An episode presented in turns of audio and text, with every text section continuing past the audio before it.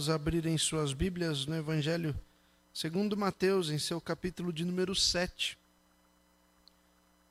Farei a leitura do verso 24 ao 27. E logo depois faremos também a leitura do Evangelho segundo Lucas, em seu capítulo de número 6, verso 46 a 49. Então, inicialmente, Evangelho segundo Mateus, capítulo 7, verso 24 a 27, diz o seguinte: Todo aquele, pois, que ouve estas minhas palavras e as pratica, será comparado a um homem prudente que edificou a sua casa sobre a rocha.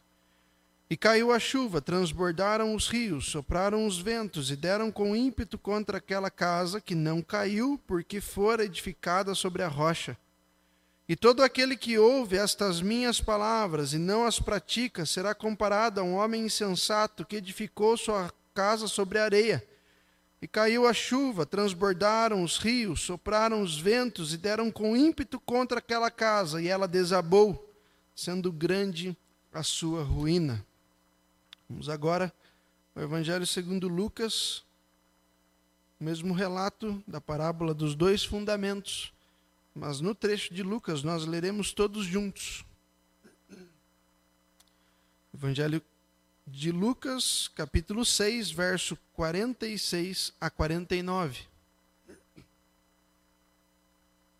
Irmãos, também em suas casas, acompanhem a leitura, façam a leitura, sejam edificados pela palavra do Senhor.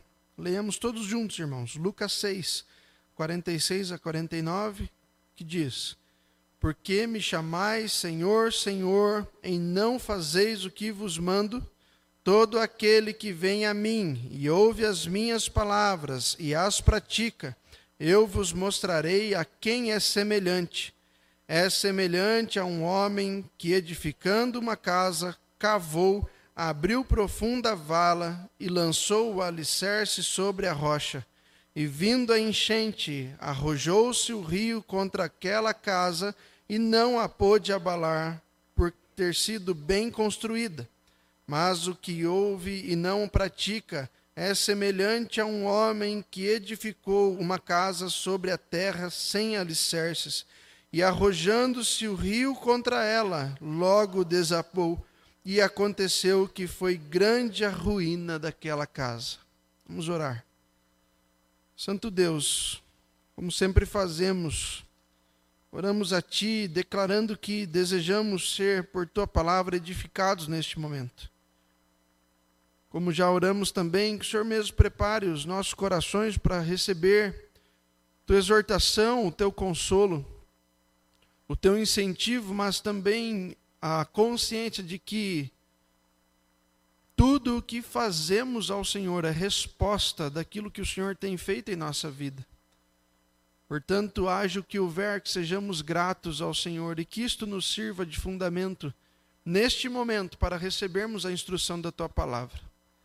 Nós oramos assim em nome de Cristo Jesus. Amém, Senhor. Amém. Irmãos, quarta-feira, dia de estudo bíblico.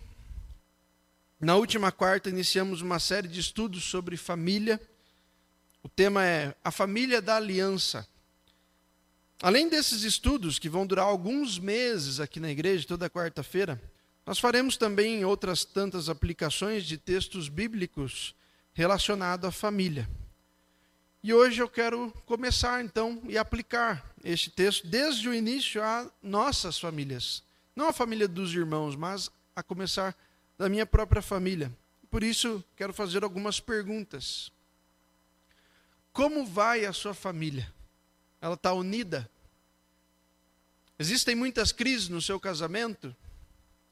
Como está a criação dos seus filhos? Eles estão no caminho do Senhor? Seus filhos creem em Jesus Cristo como seu suficiente Salvador?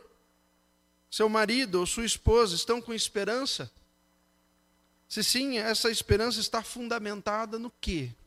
Ou em quem? Espero que essas perguntas tenham incomodado os irmãos tanto quanto me incomodaram.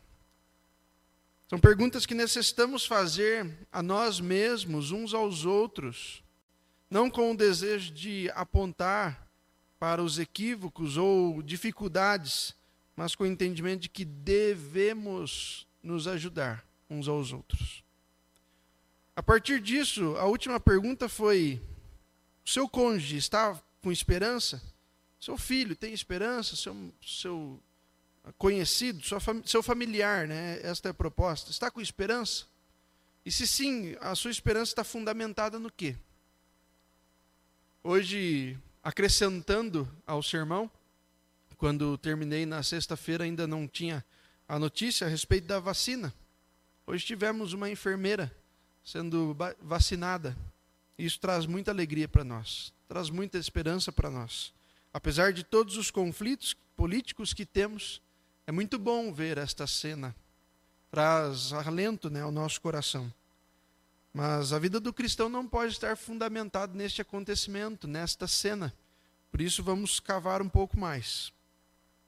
É muito importante saber sobre o que nossa vida está fundamentada. Porque aqui Jesus ensina que aquele que ouve e pratica os ensinos revelam prudência, enquanto a, a prudência do que ouve revela também os seus fundamentos. Então, aquele que ouve e pratica revela-se prudente. Mas a realidade é que a exaltação máxima do ensino não é a prudência, mas são os fundamentos que, que são revelados a partir deste ato prudente de ouvir e praticar. Isso vai ficar mais claro no decorrer do sermão. Hoje nós lemos dois textos, né? Evangelho de Mateus, Evangelho de Lucas, e é importante a gente entender o motivo disso. O Evangelho segundo Mateus apresenta Jesus como Messias, como Salvador, o Deus prometido e o prometido de Deus que seria enviado ao mundo. O Evangelho começa com uma lista dos antepassados de Jesus, ligando Jesus à história do povo de Deus. Jesus, como aquele em quem se cumprem as profecias, as promessas feitas a Davi e estendendo até mais do que isso, feitas também a Abraão, o pai do povo escolhido. Diante disso, o Evangelho de Mateus uh, traz Cristo como rei, escrevendo especialmente para os judeus. Então, ele declara Jesus como rei dos judeus, ou o rei que os judeus esperavam, da linhagem de Davi. O seu reino jamais terá fim. Essa é a profecia relacionada a ele. Já o Evangelho segundo Lucas tem outra proposta. Também registra esse mesmo ensino, tem uma abordagem do mesmo ensino de uma forma diferente e faz também o relato com alguns detalhes diferentes, por isso pedi aos irmãos que lêssemos juntos este uh, relato e não o de Mateus. Porque Lucas escreve essencialmente aos gregos e não aos judeus. E escrevendo aos gregos, ele faz um registro dos fatos. Ambos os evangelistas trazem o mesmo relato, um doutrinário, outro histórico. Propostas diferentes, no entanto, não fizeram com que eles viessem a divergir, mas justamente se integrar tamanha veracidade do texto bíblico, tamanha veracidade a respeito do próprio Cristo, tamanha veracidade a respeito dos ensinos e da pessoa de Cristo. Nós podemos confiar nesta mensagem. Notemos então, irmãos, como Jesus ensina sobre caráter, deveres, privilégios e até mesmo o destino daqueles que pertencem ao seu reino. Todo o sermão do monte está fundamentado em construir através das suas palavras, o caráter, mostrar os deveres, também os privilégios e aquilo que acontecerá no último dia e a partir do último dia na vida daqueles que pertencem ao seu reino.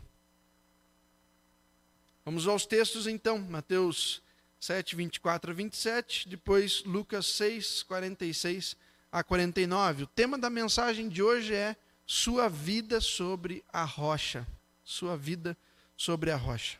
Quero começar lendo duas referências do livro dos Provérbios.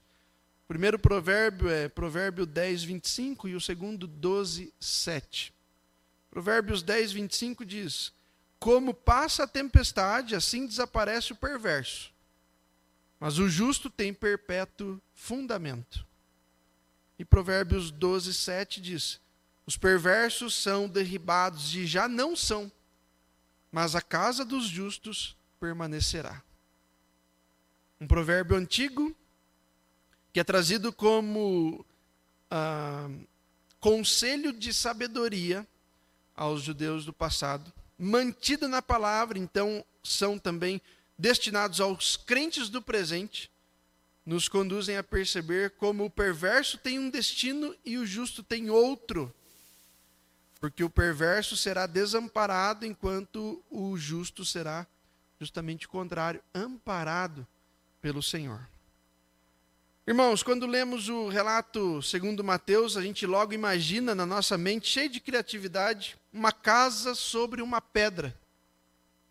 Procurei na internet sobre a, a parábola da casa sobre a rocha, e são muitas as fotos, as gravuras, os desenhos que aparecem ali para serem usados por professores de escola dominical, talvez pastores que usam essas imagens, e a maioria delas, se não 90%, ou até mais mesmo, mostram exatamente assim uma casa que está uh, diretamente construída sobre uma rocha, sobre uma pedra. Também temos ensinado, então, as nossas crianças a perceber que a falha do construtor, do construtor perdão, é a má escolha do local e não a maneira de construir a sua casa. E aqui entra o relato de Lucas, porque a gente nota que ambas as casas foram bem construídas sobre o mesmo terreno, embora não tivessem construídas sobre o mesmo fundamento.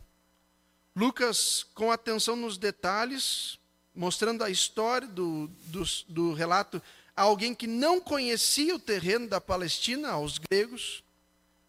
Ele escreve alguns detalhes que Mateus não se detém, porque escreve a quem já conhecia aquele terreno.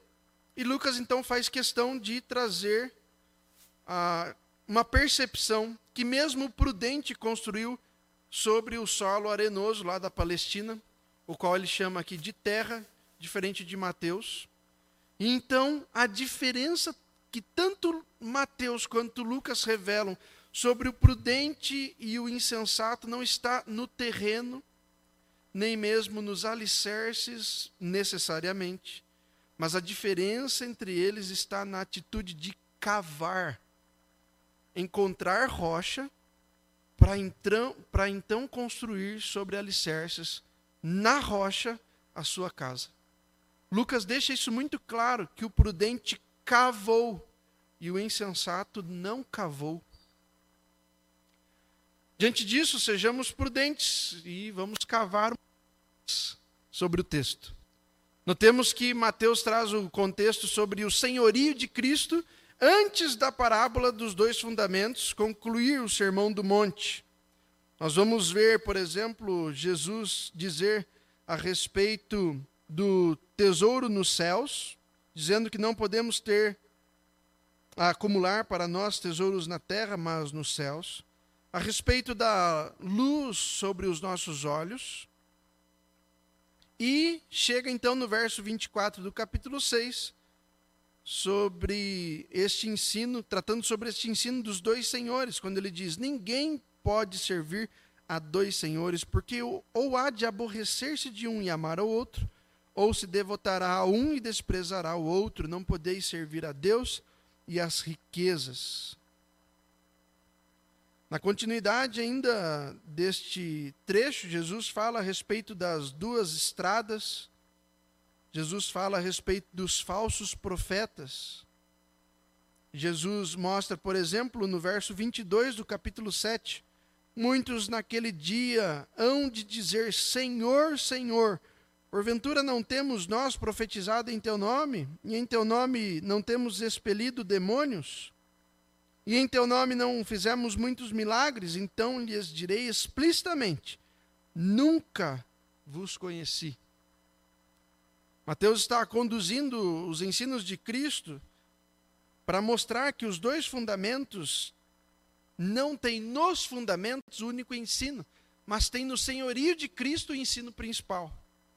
E ele prepara os leitores, né, o ouvinte, os ouvintes do seu evangelho, a notarem isso a entenderem a parábola dos dois fundamentos. Já Lucas traz este tema do senhorio de Cristo logo na primeira linha da sua, do conto da sua parábola, do relato, né, do registro, melhor dizendo até, da parábola de Cristo, quando ele já no versículo 46 coloca o ensino de Cristo sobre o seu senhorio, logo no primeiro versículo, e diz: Por que me chamais Senhor, Senhor, e não fazeis o que vos mando? O tema deste, desta parábola dos dois fundamentos está intrinsecamente ligado nos dois relatos, tratando de explicar o relato a dois públicos diferentes, a judeus e aos gregos, mostrando que aquilo que o terreno e o formato da casa verdadeiramente não importam, porque o modo de construção revela a prudência quando o Senhor da vida é Cristo. Sejamos prudentes e cavemos um pouquinho mais, então, ao perceber que os dois evangelistas enfatizam o ensino de que a revelação é dada tanto ao joio como ao trigo, o prudente e o insensato. Em outro momento, Jesus vai denominar como as ovelhas e os bodes mas se tornará inabalável apenas no coração daquele que tem Cristo como seu Senhor e obedece. O ensino, de modo temático, demonstra isso. Que existem dois grupos de ouvintes: o joio e o trigo, a ovelha e o bode, mas em um momento final, eles serão separados. Mas enquanto não são separados, é possível visualizar cada um de nós, a nós mesmos, como num espelho, percebendo se o nosso coração tem sido abalado ou se tem reconhecido Cristo como Senhor e obedecido. Irmãos, dentro desse tema, tratar Jesus como Senhor é diferente de chamá-lo de Senhor. Então, ao afirmar que Ele é Senhor, você deve também tratá-lo como alguém que deve ser obedecido. Mais ainda, o texto diz que existem dois grupos de pessoas que ouvem as palavras de Jesus, os insensatos e os prudentes. Os insensatos chamam Jesus de Senhor, ouvem e não obedecem. Os prudentes, que também chamam Jesus de Senhor, ouvem, mas não param ali. Eles seguem, porque eles obedecem. Isso está bastante claro, né? Então, na prática, qual seria a diferença desses dois grupos? Buscando essa compreensão, né, cavando um pouco mais, a gente pode partir do entendimento de que na região que Jesus dá este ensino, na Palestina, as chuvas não eram tão frequentes. Jamais aquele lugar seria conhecido como a terra da garoa. No entanto, quando chovia, havia tempestades. Certamente eram fortes, eram violentas. Aos judeus isso era facilmente reconhecido, mas aos gregos não. Então a ênfase do relato é diferente de Mateus e de Lucas. Diante dessas tempestades, os rios transbordam, diz Lucas, em Lucas 6,48, e os ventos ficam fortes, enfatiza Mateus em Mateus 7,25. A diferença se dá na reação do edifício diante da adversidade, da tempestade. Diante dessa informação, a gente precisa notar agora que tanto o homem insensato quanto o prudente tinham aparentemente construído uma casa segura. Mas é somente diante da tempestade que a destruição da casa do insensato se daria, totalmente sendo então grande a sua ruína. E, sim, e assim também acontece na vida daqueles que ignoram a palavra do Senhor. Estejam eles dentro ou fora deste espaço estejam acompanhando as transmissões desde o início da, da pandemia ou das transmissões ou não. Ouvir a palavra de Deus, reconhecer Cristo como Senhor e obedecer nos fará prudentes. Ouvir a palavra do Senhor, reconhecê-lo como Senhor e não aplicar-nos será evidenciado o fato de que somos insensatos. Eu peço licença aos irmãos para um dizer que não é meu, mas é típico no meio reformado, quando as pessoas brincam que vão citar alguém. nós dizemos que estamos subindo nos ombros de gigantes. Então quero pedir licença aos irmãos para subir no ombro de um gigante, para que esse texto ganhe bastante cor para os nossos olhos. Um ministro inglês chamado John Charles Riley, nascido em 1816 e falecido em 1900. Certa vez escreveu um devocional sobre esse texto, que eu lerei agora aos irmãos. Meditações no Evangelho de Mateus, publicado pela editora fiel do J.C. Riley, ou John Charles Riley.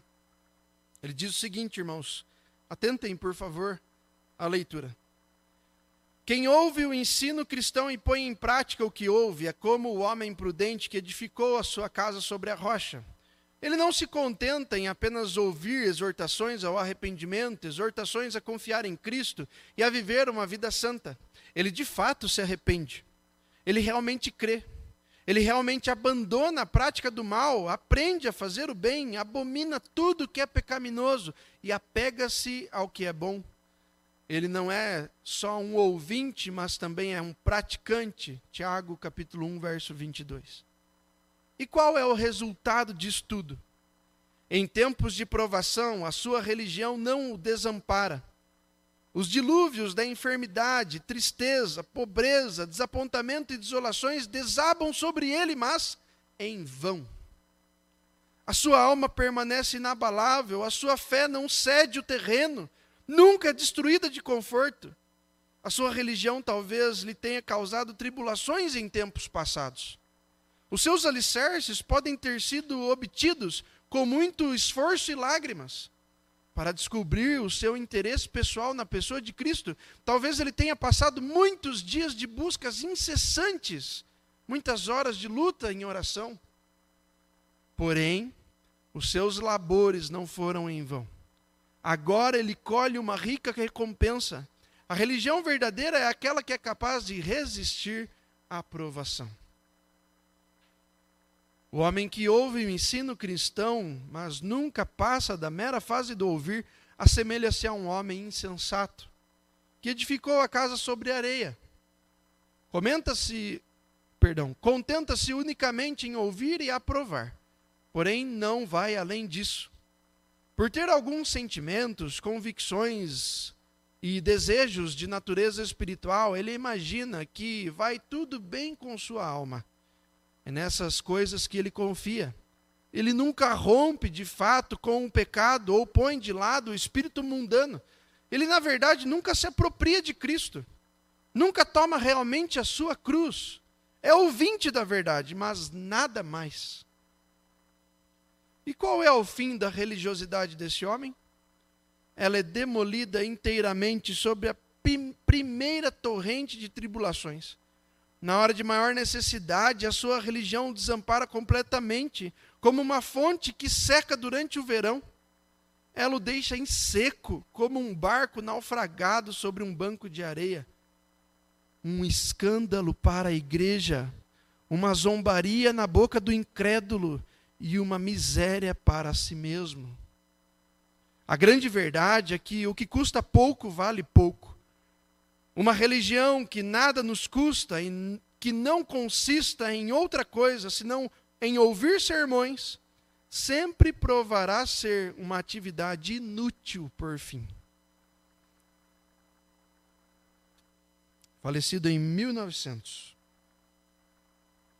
Concluindo, aprendemos hoje que nossa obediência ao Senhor fortalece nossa fé, enquanto a aparência de obediência revela quão mal fundada está a nossa vida. Não é a resposta à tribulação que irá evidenciar totalmente como estamos, mas é o nosso reconhecimento ou ausência de reconhecimento de que Cristo é o Senhor, que vai verdadeiramente fundamentar a nossa reação diante das tribulações. Portanto, nós aprendemos que a nossa obediência ao Senhor fortalece nossa fé, enquanto a aparência de obediência revela quão mal fundada está a nossa vida. Às vezes as pessoas reagem muito bem à tribulação. E não reconhecem Jesus como Senhor. Às vezes as pessoas reagem muito mal, mas no íntimo do coração têm reconhecido Jesus como Senhor. Deus é quem sonda os nossos corações. A diferença está consistindo no quanto você tem cavado para afirmar os alicerces da sua casa, da sua edificação, da sua vida. Portanto, não viva de aparência cristã. Viva de fato e de verdade uma vida fundamentada na rocha que é Cristo. Na Sua palavra que é viva e eficaz, e para isso, cave fundo. Não deixe de ler a palavra de Deus. Não deixe de estudar a palavra do Senhor. Não há como sermos fundamentados no senhorio de Cristo sem conhecer Cristo. E para conhecer Cristo, precisamos conhecê-lo conforme ele nos revelou. E a forma que ele nos revelou sobre quem ele é, é pela palavra. Para ficarmos firmes nas adversidades, mas mais do que isso, para sermos obedientes, cavemos fundo. No início eu fiz algumas perguntas aos irmãos, eu quero repeti-las agora. Como está a sua família crente no Senhor? Alguns devocionais do Charles Spurgeon, pastor batista do século passado, trazem esta afirmação, acho muito conveniente. Crente, como está a sua família? Ela está unida? Como está o seu casamento? Ele está em crise? Como estão a criação dos seus filhos? Eles estão no caminho do Senhor. Eles creem em Jesus Cristo como seu suficiente Salvador. Seu marido, sua esposa, sua irmã, seu irmão estão firmados, estão com esperança. Esperança no quê? Fundamentados aonde? E você também? É obediente à palavra do Senhor? Tem sido um cristão de aparência? Frequente muitas vezes, mas aparentemente inabalável? Irmãos, diante do que ouvimos hoje, nós precisamos com urgência fundamentar nossa vida na palavra de Deus. Primeiro, fundamente a vida dos seus filhos na palavra de Deus. Fundamente seu futuro na palavra de Deus. Fundamente sua união familiar ao redor da palavra de Deus. Fundamente sua salvação e perdão dos pecados na palavra de Deus. E como a palavra nos orienta, como Deus nos orienta pela palavra, como o Espírito tem nos convencido pela palavra, Cristo é a palavra de Deus. Cristo é o Verbo, Cristo é o Senhor, Cristo é Salvador, Cristo honra pais, Cristo honra crianças. Cristo dá voz às mulheres. Cristo exalta os homens bons. E se Cristo é o fundamento da sua vida, a evidência está no alicerce invisível, fundamentando as firmes escolhas, as firmes convicções, as firmes esperanças, a fé inabalável em Cristo no dia da adversidade, no dia da perseguição, no dia da tribulação, no dia da tempestade. E todos os dias mais, que são dias para obedecer. Dias em que obedecemos nos servem de, de experiência para que venhamos a cavar fundo, para que no dia da adversidade não sejamos abalados, mas inabaláveis no Senhor. Agora, se esse não é o seu caso, como este texto aqui é um, uma palavra sobre juízo final, especialmente a respeito da última frase dos versos, tanto de Mateus quanto de Lucas, preste bastante atenção. Se você é insensato, se você não tem cavado, se você é totalmente abalável, eu não estou dizendo de questões emocionais, irmãos. Estou dizendo de fé no senhorio de Cristo Jesus se você tem sido duramente abalado pelos nossos dias, a ser conduzido ao inferno por causa da falta de fé em Cristo, o tempo é hoje. Responda a este incômodo, construa sua vida sobre a rocha, porque caso contrário será grande a sua ruína, é o que diz o texto bíblico. Volte-se para Jesus, clame seu perdão, volte ao Espírito de Cristo e clame por convicção. Ele está pronto para nos convencer do pecado, da justiça e do juízo. Volte-se para o Pai, clame socorro. Textos bíblicos diversos dizem: Responderei ao clamor do meu povo. Se você hoje se sente como parte do povo de Deus, mas não tem sido obediente e entende que deve clamar perdão ao Senhor, faça isso, faça agora. Faça por conta própria. Cristo é acessível a você totalmente. Ore ao Senhor, clame ao Senhor, que o ajude a cavar fundo para solidificar os alicerces da sua casa sobre a rocha. Para isso, leia a palavra, creia em Cristo Jesus frequente a igreja, conviva com seus irmãos, não rejeite a comunhão, não rejeite uma palavra da sua liderança, não rejeite a palavra de Deus, não rejeite Cristo, rocha eterna em quem nós somos sustentados. Nós vamos cantar hoje ao final do culto.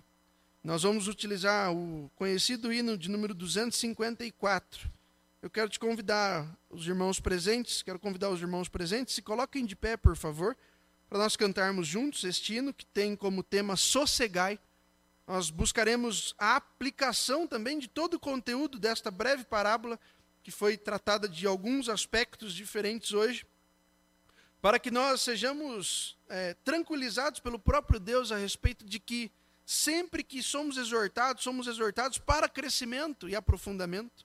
Da mesma forma como sempre somos consolados, somos consolados para a mesma coisa, não para aquietarmos e descansarmos das nossas atividades, mas para progredirmos como estamos. Porque seremos afirmados por Deus, consolados, afirmados, motivados a permanecer. E se você hoje tem um, um, no coração um sentimento de dívida para com Deus, saiba que quem coloca este sentimento no seu coração é o próprio Deus. Nós nunca chegamos a Deus por conta própria. Então, louve ao Senhor, descanse no Senhor, mas obedeça ao Senhor e cave fundo. Vamos cantar? Hino de número 254, Sossegai.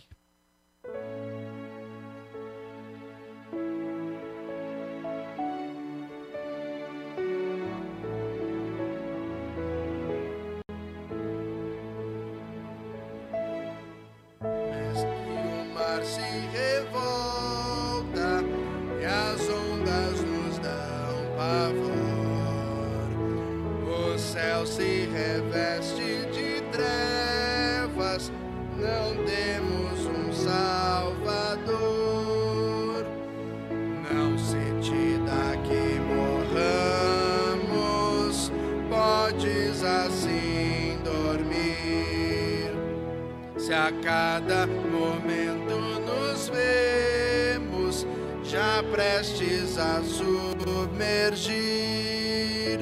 As ondas atendem ao meu mandar, sossegai. Seja o encapelado mar, a ira dos homens, o gênio do mal Tais águas não podem a tragar, que leva o Senhor, Rei do céu e mar, pois todos ouvem o meu mandar. Sossegai, sossegai, convosco estou para vos salvar. Sossegai sossegai. Mestre, tão grande tristeza me quer hoje consumir. Na dor que perturba minha alma, te imploro, vem me acudir.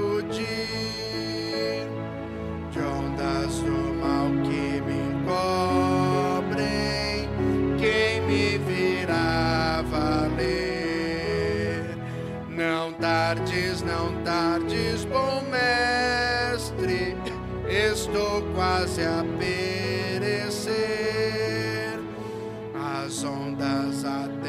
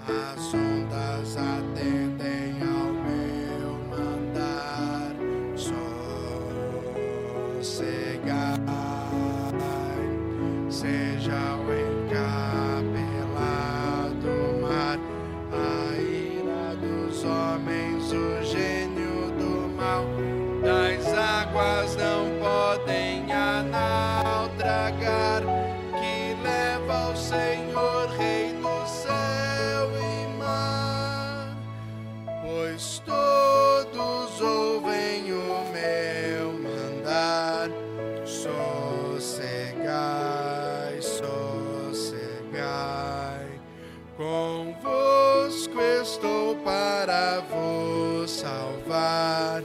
Sossegai.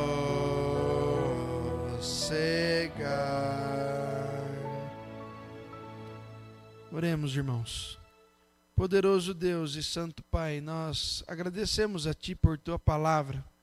Agradecemos ao Senhor, Deus, porque o Senhor tem sido bom para conosco e tem nos conduzido pela Tua palavra a, a mantermos procedimentos anteriores que já estão fundamentados nela, mas também criarmos a partir de novas diretrizes que o Senhor nos traz sobre a Tua vontade pela tua palavra, para que venhamos a adicionar práticas em nosso proceder. Diante disso, também reconhecemos, Deus, que não temos apenas adicionado práticas, mas também deixado no passado práticas que não condizem com a tua palavra, com a tua vontade. Diante delas, nós pedimos perdão ao Senhor. Nós também reconhecemos com gratidão que diante de tudo aquilo que o Senhor tem nos ensinado, a maneira de fundamentar nossa vida em Cristo, nós clamamos ao Senhor que o Senhor mesmo nos auxilie nessa tarefa.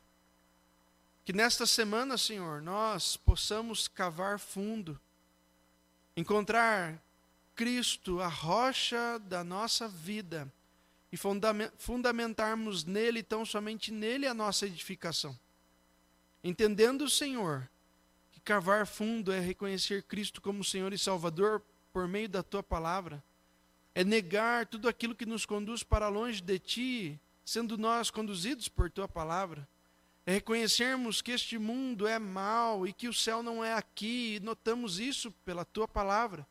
É nos dedicarmos em oração a respeito das nossas necessidades, mas também a respeito das necessidades de todo o mundo necessidades de irmãos nossos, mas também de ímpios que têm padecido pela dureza dos próprios corações.